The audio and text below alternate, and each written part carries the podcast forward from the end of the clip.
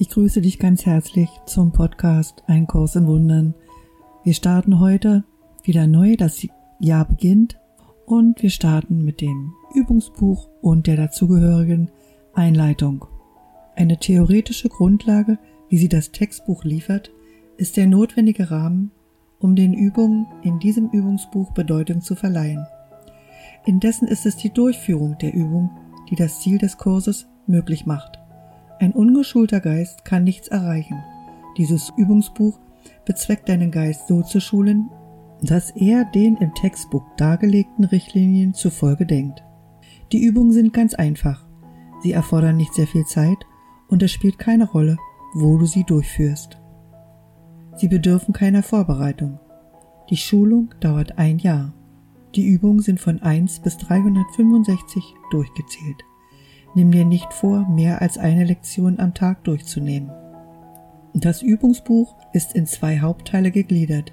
Im ersten geht es um das Aufheben der Art und Weise, wie du jetzt siehst. Im zweiten um die Aneignung der wahren Wahrnehmung. Mit Ausnahme der Wiederholung sind die täglichen Übungen um einen zentralen Leitgedanken herum angelegt, der zu Beginn angeführt wird. Daraufhin folgt eine Beschreibung der besonderen Vorgehensweisen, nach denen der Leitgedanke für den Tag angewendet werden soll. Das Übungsbuch zielt darauf ab, deinen Geist systematisch in einer anderen Wahrnehmung von allen und allem in der Welt zu schulen. Die Übungen sind so angelegt, dass sie dir die Lektionen verallgemeinern helfen, damit du verstehst, dass jede einzelne gleichermaßen auf jeden und alles, was du erblickst, anwendbar ist.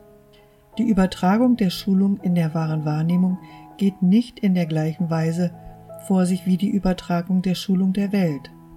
Ist die wahre Wahrnehmung in Verbindung mit irgendeinem Menschen, irgendeiner Situation oder Begebenheit erlangt, dann ist ihre totale Übertragung auf jeden und alles gewiss.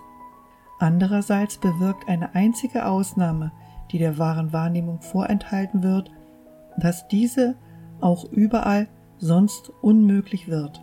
Die einzigen allgemeinen Regeln, die durchweg zu beachten sind, sind folgende. Erstens, dass die Übungen wie jeweils angegeben sehr konkret angewendet werden.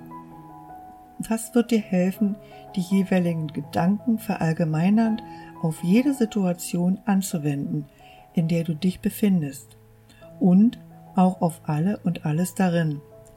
Zweitens, Vergewissere dich, dass du nicht von dir aus entscheidest, dass es einige Menschen, Situationen oder Dinge gibt, auf welche die Leitgedanken nicht anwendbar sind.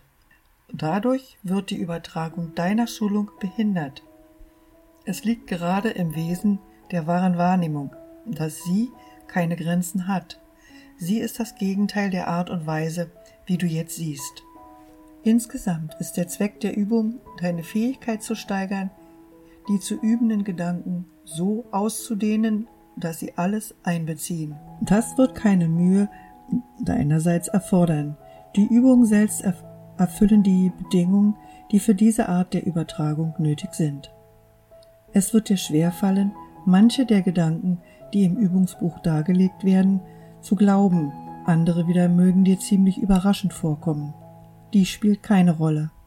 Du wirst nur gebeten, die Gedanken so anzuwenden, wie du angeleitet wirst. Du wirst nicht gebeten, sie überhaupt zu beurteilen. Du wirst nur gebeten, sie anzuwenden. In ihrer Anwendung wird sich dir ihre Bedeutung erschließen und sie wird dir zeigen, dass sie wahr sind. Denke nur an dies.